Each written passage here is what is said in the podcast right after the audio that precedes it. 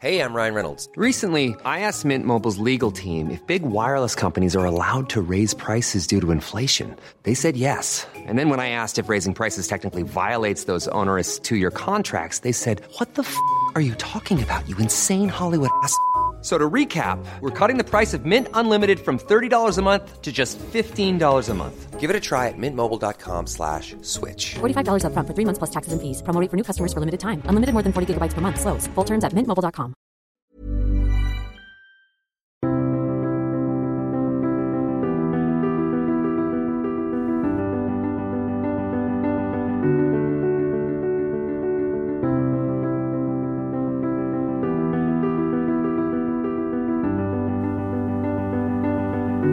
l'Empire byzantin, on a en mémoire la basilique Sainte-Sophie, l'empereur Justinien, en mémoire également cet empire qui, euh, autour du Bosphore et du plateau anatolien, a contrôlé une partie de la Méditerranée, la partie orientale de la, Méditerranée, étant ainsi la, la deuxième espace de l'Empire romain, l'Empire romain d'Orient et l'Empire romain d'Occident. Et l'Empire byzantin, donc dans cet Orient grec, euh, marqué par euh, l'hellénisme, a perduré bien après la disparition de l'Empire romain d'Occident.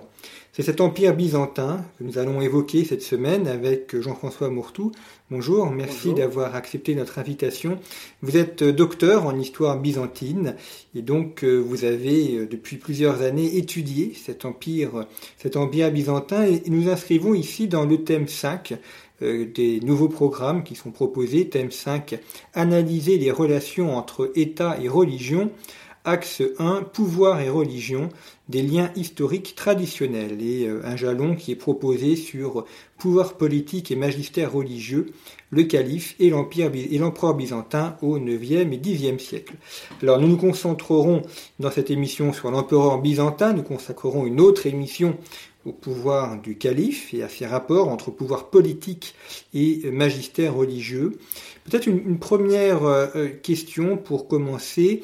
Euh, la vision de, de l'Occident, c'est souvent la, distinction entre le pape et l'empereur, donc euh, entre le pouvoir spirituel et le pouvoir temporel. Euh, en Orient, au contraire, il semblerait, je, mets le, conditionnel, vous, vous infirmerez ou, pas, il semblerait qu'au contraire, l'empereur concentre une partie des pouvoirs spirituels il est également l'empereur et, le basileus. Qu'en est-il réellement dans ces rapports entre pouvoir spirituel et temporel et, et de leur distinction dans l'Empire byzantin? Je pense que dans les deux cas, on a des nuances à apporter. Je dirais qu'au contraire, c'est dans l'Empire byzantin que la distinction entre le temporel et le spirituel apparaît la plus nette. Euh, je rappellerai notamment en Occident que le pape est aussi un souverain temporel, ce qui n'a jamais été le cas des, des patriarches, qu'on trouve des évêques également qui sont... Euh, euh, qui ont un, une mission temporelle, qui parfois mènent leur, leurs armées au combat. Alors que dans, dans, le monde byzantin, la distinction entre le monde temporel qui est sous le contrôle de l'empereur et le domaine spirituel est beaucoup plus nette, avec une capacité alors, de, résistance des patriarches face à l'empereur qui est réelle. Euh, certes, le, les patriarches n'ont jamais, comme les papes, il a obtenu une sorte de préséance sur le temporel, mais ils sont capables de résister aux pressions réelles exercées sur eux par les, par les empereurs. Mais ce qui domine, c'est bien une séparation entre le temporel et le spirituel. J'en prendrai pour, euh, pour illustration aussi le, la question de la guerre sainte. Euh, non pas que. Enfin, c'est un sujet qui est certes un peu différent, mais il y a eu une pression euh, de certains empereurs, et notamment de Nicéphore Phocas, à la fin du Xe siècle, pour que, à l'instar de ce qu'il qu se passait dans le monde musulman euh, voisin et rival, les soldats qui mouraient au combat puissent être euh, considérés comme des martyrs. Et le patriarche s'y est opposé fermement. Donc, lorsque les intérêts étaient divergents, entre le, le, temporel et le spirituel, les patriarches étaient capables de, de, de nettement distinguer les choses. Au niveau de l'iconographie euh, du, du patriarche ou des, des objets, des attributs de la puissance, Mhm. euh, est-ce que l'on retrouve, euh, comme dans la partie euh, occidentale de l'Empire romain, euh, la couronne, la- les bagues, le, le manteau aussi, qui sont des, des représentations de son pouvoir, des, des symboles de son pouvoir? Du, du patriarche Oui. Pas véritablement. Non, le, le costume du patriarche est nettement distinct. Il est un costume religieux. Euh, le- la, la seule exception, et c'est une exception, et elle a été considérée justement comme scandaleuse à l'époque, c'est Michel Cérulaire, le, le patriarche de Constantinople du milieu du XIe siècle, celui-là même qui a excommunié le pape hein, lors du fameux schisme de 1054, qui aurait porté euh, comme euh, symbole du- d'une prétention à une forme de pouvoir temporel, euh, du pourpre sur ses chaussures, le pourpre étant la couleur impériale, portée euh, par les empereurs, réservée aux empereurs, et ce geste a précisément été considéré comme scandaleux.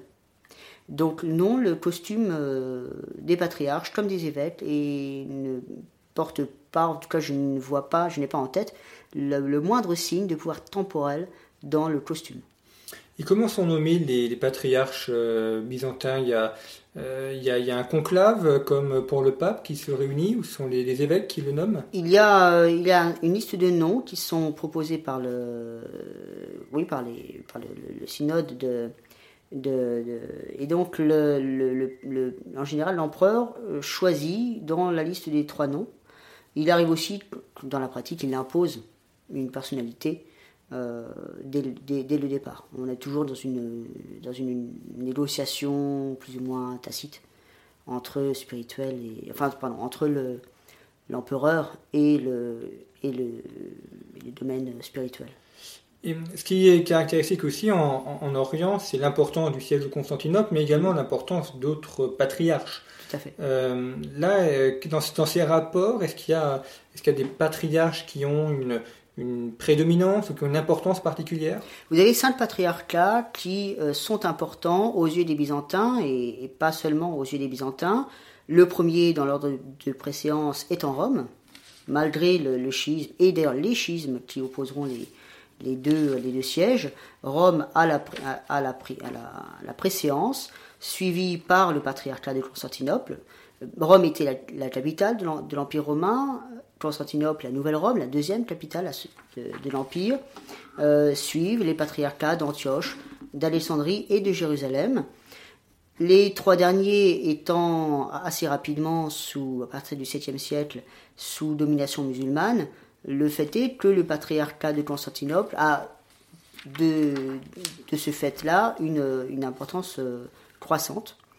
Euh, mais c'est vrai que, contrairement à, disons, à l'Occident où la prééminence euh, de Rome arrive très tôt et de manière forte, l'approche byzantine est plus collégiale, globalement. Et euh, le- les évêques, les métropolites ont euh, comparativement un prestige qui reste entier. Et en matière de magistère ou de, de définition du dogme, est-ce que le, euh, le patriarche ou les évêques ont une, une autonomie ou est-ce que l'empereur intervient Là, ça demande peut-être des empereurs et des Mm. époques, mais est-ce qu'il y a une intervention impériale pour la définition euh, du dogme? Le dogme euh, est défini essentiellement lorsque vraiment le sujet est, est important par les, euh, les conciles, les conciles écuméniques. Euh, donc il ne, revient pas au, patriarche ni même, enfin, et encore moins euh, à l'empereur, de trancher une question de dogme.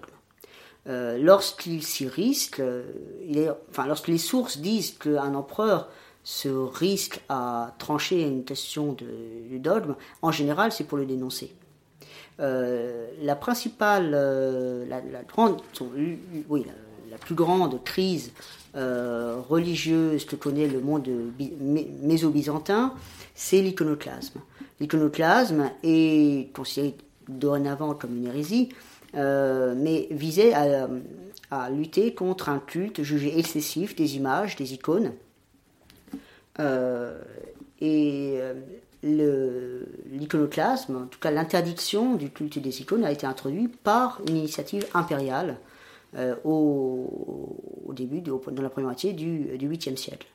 Et euh, cette, cette, échelle de l'iconoclasme euh, est à la fois une, certes une victoire de l'orthodoxie, c'est aussi une victoire finalement du clergé, d'une certaine manière, face au pouvoir impérial. l'empereur qui a introduit l'iconoclasme, Léon III, aurait dit, d'après les sources qui lui sont hostiles, ne suis-je pas empereur et prêtre? L'échec de, l'iconoclasme revient finalement euh, à, une confirmation que non, il, y a bien une autonomie du, pouvoir spirituel, même si on trouvera de, nombreuses, euh, et de, nombreux éléments de nuance, puisque à la fois dans le cérémonial, dans, euh, les références, il y a par contre quelque chose de sacré dans le pouvoir impérial, alors même que l'empereur byzantin n'est pas sacré comme il peut l'être en Occident, notamment en France. Vous avez évoqué la, crise de l'iconoclasme. Euh, on sait aussi l'importance des, icônes dans, le mm. monde, dans le monde byzantin et encore aujourd'hui euh, dans le monde orthodoxe. Euh, ces icônes ne sont pas simplement des, des peintures ou des représentations picturales, elles ont aussi une dimension religieuse et spirituelle forte. Oui, tout à fait. Les Byzantins considèrent que l'icône est en quelque sorte un lieu qui est visité par le saint.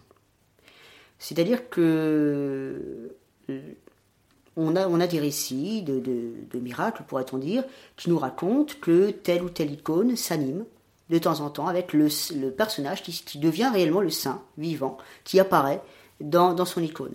Euh, l'idée étant du coup que cette sorte de fluide sacré, je, prends un terme moderne à dessein, euh, qui vient de, Dieu et qui, euh, qui, est transmis aux saints et les saints de même à leur icône, euh, se transmet du coup à l'objet.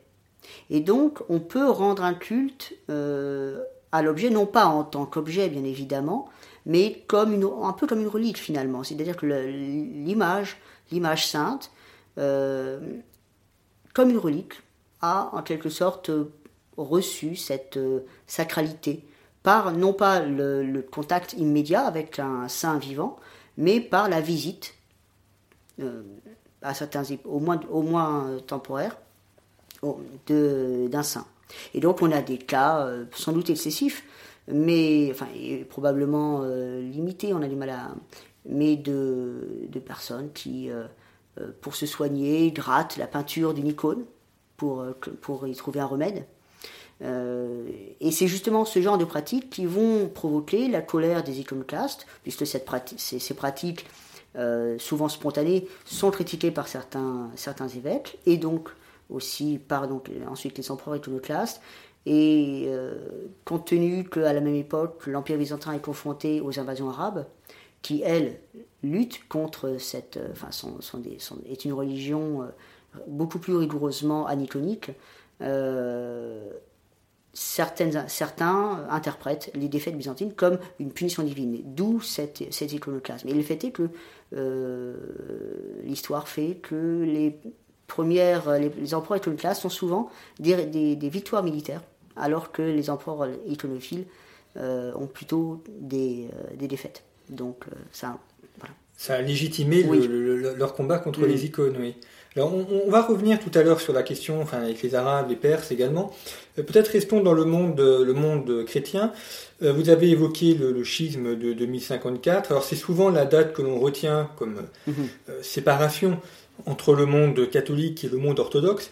Pourtant, on peut considérer que la, séparation ou la rupture euh, est bien antérieure. Peut-être même d'ailleurs a-t-elle toujours eu lieu entre le monde latin et le monde grec? Il est très difficile en réalité de, donner une date pour cette rupture. Elle s'est faite progressivement.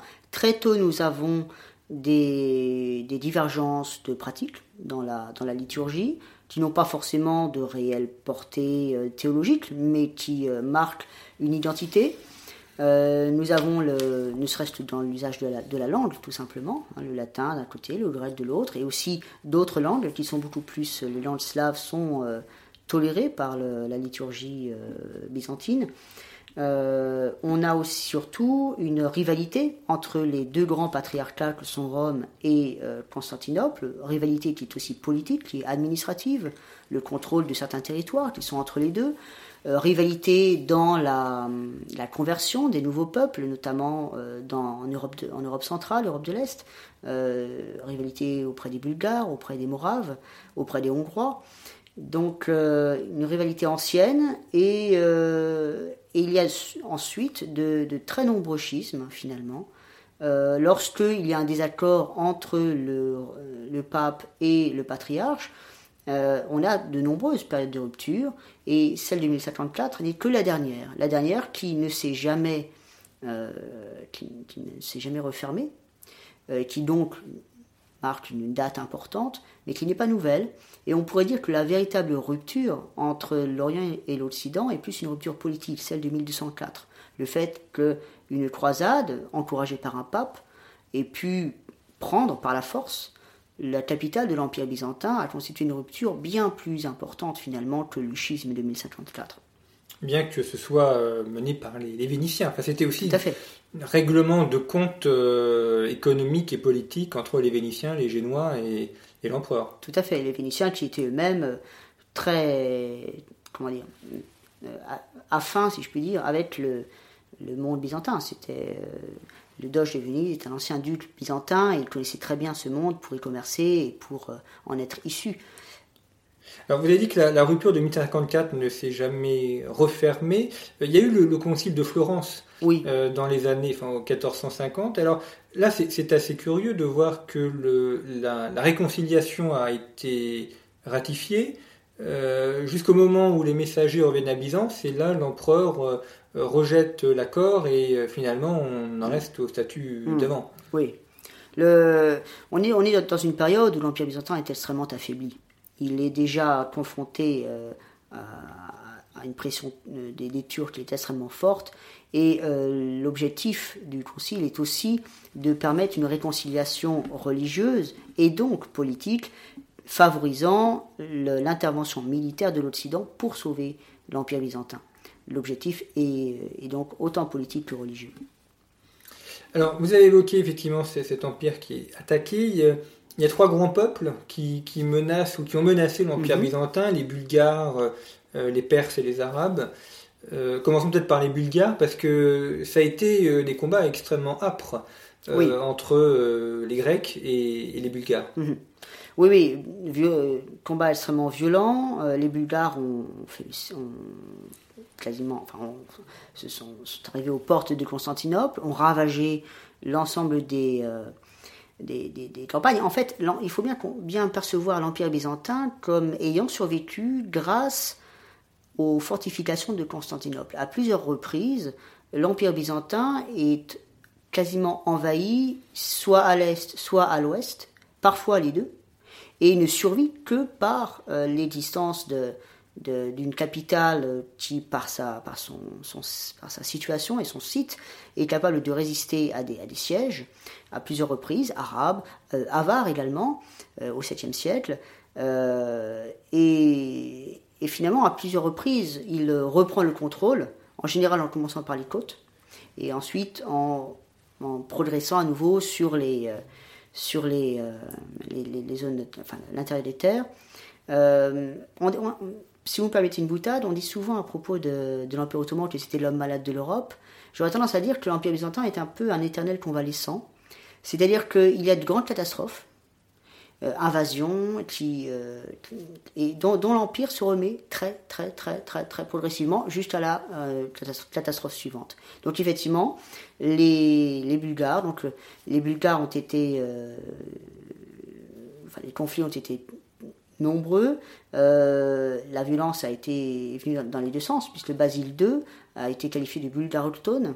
Les chroniqueurs nous racontent qu'il aurait, lors de l'une des dernières batailles, de, avant, la, soumission de, la Bulgarie, euh, soumission temporaire bien sûr, mais enfin soumission au XIe siècle, il aurait fait aveugler 99 prisonniers sur 100, sur plusieurs milliers, et en laissant le dernier borgne pour permettre aux autres de, enfin, pour lui permettre de ramener les autres donc à leur chef qui serait mort d'apoplexie en voyant la catastrophe. Donc scène extrêmement violente effectivement, probablement des génocides si, si on prenait les termes modernes. Et est-ce qu'il y a eu des, tentatives de, mission ou d'évangélisation euh, des peuples non, chrétiens, mhm. notamment des peuples arrivant dans les Balkans lors des, invasions? Tout à fait. C'est une. Euh, alors, on, connaît évidemment l'histoire de, Cyril et méthodes, mais en fait, c'est une pratique chrétienne ancienne en réalité. Euh, ça, cela s'est pratiqué d'abord en Occident, hein, avec les peuples des, des grandes invasions. et Byzance le fait également en direction de la Moravie, en direction de la Bulgarie, des Russes. Euh, et, on trouve en fait des, euh, euh, des missionnaires. le terme missionnaire est un petit peu trop comment dire, administrativement cadré, mais en tout cas de moines ou de, ou de clercs qui vont chez des peuples étrangers. On retrouve, alors, pour, si, on, si on inclut des, des, populations hérétiques ayant d'autres d'autres croyances, n'étant pas sous la euh, proprement dit, enfin comment dire, sous l'autorité du, patriarche, on retrouve des, des orientaux en Chine, euh, et où ils ont pu euh, constituer des, des, des, populations importantes. On en trouve même dans, dans des territoires relativement éloignés, en territoires musulmans. Euh, le, cas de Cyril et méthodes est intéressant parce qu'ils ont contribué à, l'apparition d'une nouvelle langue, le, slavon. Mhm. Oui, disons, plus exactement qu'ils ont euh, ils ont inventé un nouvel alphabet inspiré de l'alphabet grec pour pouvoir rendre compte des sons de la langue de, leurs nouvelles ouailles. Et cette, euh, cette langue, donc, est restée la langue liturgique ce qui était un choix euh, tout, à fait, assumé par, euh, les Byzantins, euh, mais qui n'est pas celui fait en Occident, où le latin domine lorsqu'il y a conversion il y a apprentissage du latin. dans le cas de, Byzance, il en va différemment. Alors, on a évoqué les Bulgares. L'autre grand peuple auquel les, Byzantins se, se, sont les Perses. Euh, ça, c'est une histoire, on va dire, pluriséculaire. Ça renvoie aussi aux guerres médiques, euh, conquête d'Alexandre. On a l'impression que depuis toujours, il y a un affrontement entre mm. les Grecs et les Perses. les affrontements avec les Perses euh, se situent dans la, la, la, haute période byzantine on est, on est plus dans la continuité avec l'Empire romain d'une certaine manière, puisque l'Empire perse a été le grand rival de l'Empire romain. Effectivement, il était déjà un, rival, euh, un adversaire du monde grec. Euh, on peut penser aussi à Alexandre le Grand. Et, les Romains ont un peu pris la suite de cet affrontement pluriséculaire avec les, euh, avec les Perses. Euh, l'affrontement avec les Perses s'interrompt paradoxalement euh, avec l'invasion arabe, qui elle-même est facilitée par la dernière grande guerre entre les, Perses et les Byzantins, euh, qui aboutit à, après que les Perses aient pu faire le siège de Constantinople, à, la prise de la capitale perse par les Byzantins. Et finalement, cette guerre a tellement affaibli les deux empires, que c'est une des causes probables de l'éruption et des grandes victoires des conquérants arabes. Et les deux empires notamment euh, combattent pour la prise de Jérusalem, qui est un peu leur, euh, leur, point de, leur, point de mire. Mm. Vous parlez des... Les, Perses et les, oui, les plus, Plus, plus, pour les Grecs, plus pour les chrétiens. Jérusalem est plus un lieu euh, important pour pour les, pour les Grecs et pour les chrétiens. Euh, pour les Perses, ils ont bien conscience aussi de l'aspect, euh, comment dire, de, sur un plan stratégique, accéder à la Méditerranée, euh, c'est couper aussi l'Empire byzantin en deux. Donc Antioche, toute la zone de, la Syrie et de la, et de la Palestine était, est très importante. Alors, bah, arrivons au, troisième peuple, et la, transition était servie. Euh, vous l'avez dit, euh, Jean-François Mourtou, affrontement des Perses et, des Grecs. Les deux adversaires s'épuisent mutuellement, et ça permet à, ces tribus qui sont finalement pas très nombreuses. C'est un élément toujours surprenant de voir que les Arabes sont beaucoup moins nombreux que les Perses et que les Grecs, Mhm. et pour autant ils arrivent à, à- à vaincre euh, deux grands empires que l'on imaginait euh, largement plus forts et, Mhm. euh, que, que les tribus arabes.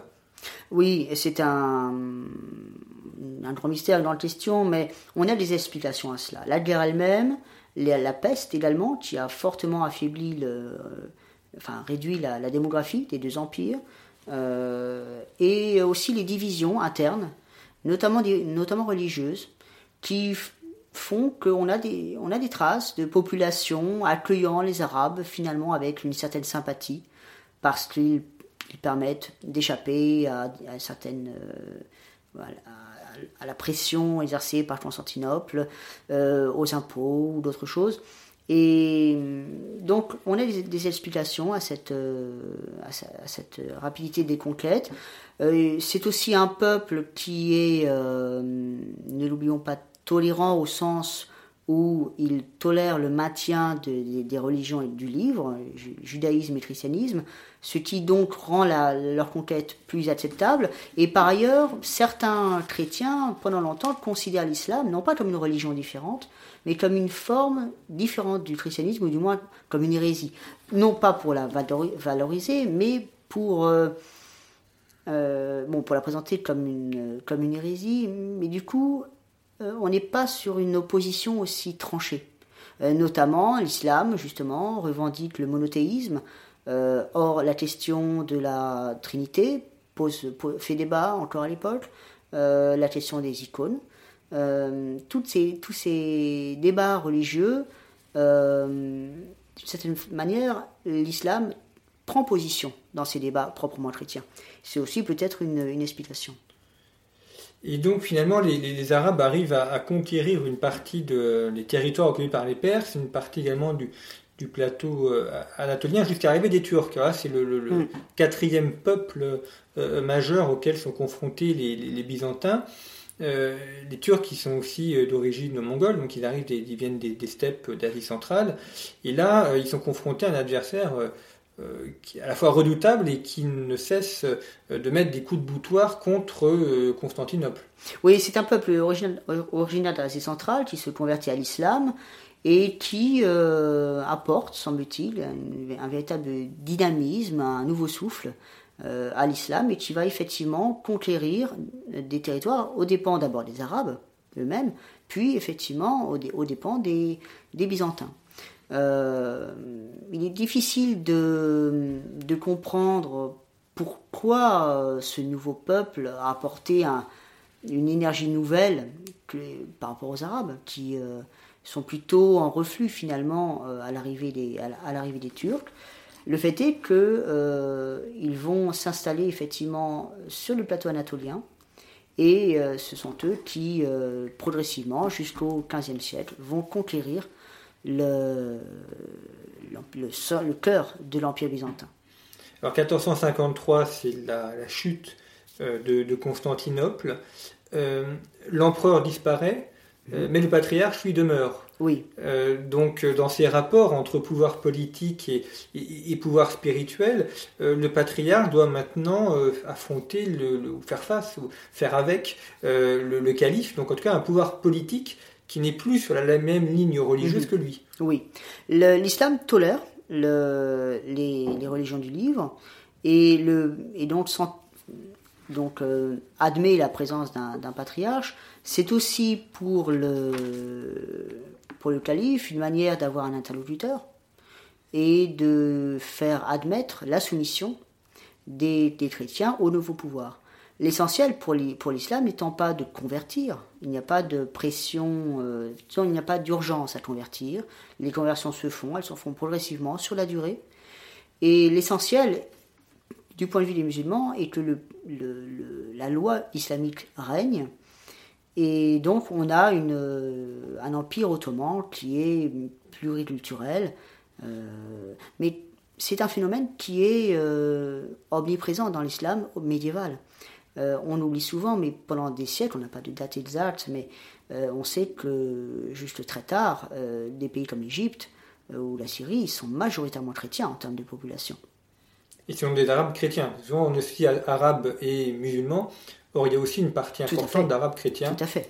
Euh, en, Syrie, effectivement. Et, et 1453, euh, c'est aussi donc du fait de la chute de Constantinople, le départ de nombreux intellectuels, professeurs, euh, qui viennent du coup en Occident. Mhm. Est-ce qu'il y a eu un, transfert réel et important? Il y a du, du savoir, de la philosophie de l'Empire byzantin vers, vers l'Occident? Oui, oui, oui. C'est de nombreux intellectuels fuient en Occident en 1453, un peu avant, un peu après, les choses sont plus nuancées, puisqu'il reste des poches de résistance byzantine euh, relativement tardivement euh, au, euh, XVe siècle. Mais effectivement, de nombreux intellectuels byzantins se réfugient notamment en Italie, qui a toujours eu des liens forts avec Byzance. Le sud de l'Italie a longtemps été byzantine. Donc une partie de l'aristocratie du, du, sud de la péninsule une partie est euh, normande ou euh, bon, mais vous avez aussi euh, un héritage grec assez fort. Et donc ils s'installent et du coup font connaître non seulement leur, leur, langue, mais aussi la pensée de l'Antiquité. De nombreux, de nombreux philosophes de l'Antiquité sont redécouverts à cette occasion-là. Et effectivement, c'est une des sources de la renaissance intellectuelle de, de l'Occident euh, au XVIe siècle. Alors comme en histoire, il faut euh, soit confirmer, soit infirmer un petit peu les, euh, les, les, schémas ou les, répétitions. Il y a cette expression qui revient souvent, qui est issue du sexe des anges, et là on parle de ces théologiens byzantins qui, alors qu'ils étaient encerclés par les Turcs, étaient occupés à des questions byzantines justement, mm. ou des questions théologiques parfois un peu abscondes. est-ce que c'est une réalité ou est-ce que c'est une construction intellectuelle a posteriori? Ou est-ce que Byzance s'est laissé faire ou est-ce que Byzance a lutté contre l'arrivée des Turcs? Alors, Byzance a lutté contre l'arrivée des Turcs. il faut évidemment se garder d'une vision postérieure et occidentale de, Byzance comme une sorte de long, long déclin. Évidemment, lorsqu'on voit euh, ce qu'était l'Empire romain et, la disparition de la dernière petite euh, ville, euh, enfin une grande ville, mais enfin de moins en moins peuplée vers, sa fin, en 1453, on, a le sentiment simpliste évidemment d'un long déclin. La réalité est beaucoup plus nuancée. Byzance a connu des, des périodes d'âge d'or. mille ans d'histoire, c'est une durée tout de même relativement exceptionnelle. Et euh, est-ce que, euh, votre, question était donc... Euh, est-ce que Byzance a lutté contre, contre l'arrivée des Turcs? Oui, oui, oui, bien sûr, Byzance a lutté contre l'arrivée des Turcs. on pense beaucoup plus évidemment aux, croisés qui, qui, ont joué un rôle important, mais Byzance a lutté de manière tout à fait, enfin, comme l'aurait fait n'importe quel État. Euh, toute idée euh, euh, qui réduirait les Byzantins à des théologiens enfermés dans leur salle et, ne, prenant pas conscience du danger est totalement erronée. Alors dernière question, Jean-François Mourtou, pour conclure notre émission qui, arrive à sa fin. Un historien travaille sur des sources, mhm. sur des archives. Euh, un des problèmes souvent d'histoire byzantine, c'est qu'il y a peu de, sources et d'archives. Euh, où est-ce qu'on peut les trouver ces sources? Est-ce qu'il y a une, bibliothèque euh, à, Constantinople? Où elles sont répertoriées Ou est-ce que tout cela a été pris en Italie, par exemple, au moment du départ en 1453 Alors, si vous parlez des, manuscrits en particulier, ils sont répartis de manière assez diverse dans de nombreuses bibliothèques européennes, voire américaines. Euh, sachant que par, contre pour les, archives proprement dites, euh, malheureusement elles sont extrêmement réduites. L'essentiel des archives que nous possédons sont essentiellement celles des monastères, notamment ceux du Mont Athos par exemple, qui ont été conservés. Mais euh, nous avons peu de sources, hormis des manuscrits qui ont été recopiés, effectivement pour beaucoup rapportés en Occident. Ceux qui sont restés sur place ont pour beaucoup été, été détruits. Euh, et donc aujourd'hui, il se trouve dans les bibliothèques euh, européennes euh, pour des raisons historiques, mais, très variables et parfois assez, assez tardives. Bien, merci beaucoup Jean-François Mourtou d'avoir euh, accepté notre invitation. Je vous rappelle que vous êtes docteur en histoire byzantine de, la Sorbonne. Et puis, je vous renvoie également à une autre émission euh, réalisée avec le professeur Hervé Inglebert sur l'autre partie de l'Empire romain, la partie occidentale, où nous avions traité des invasions barbares et du limès rénan. Merci pour votre fidélité et à bientôt.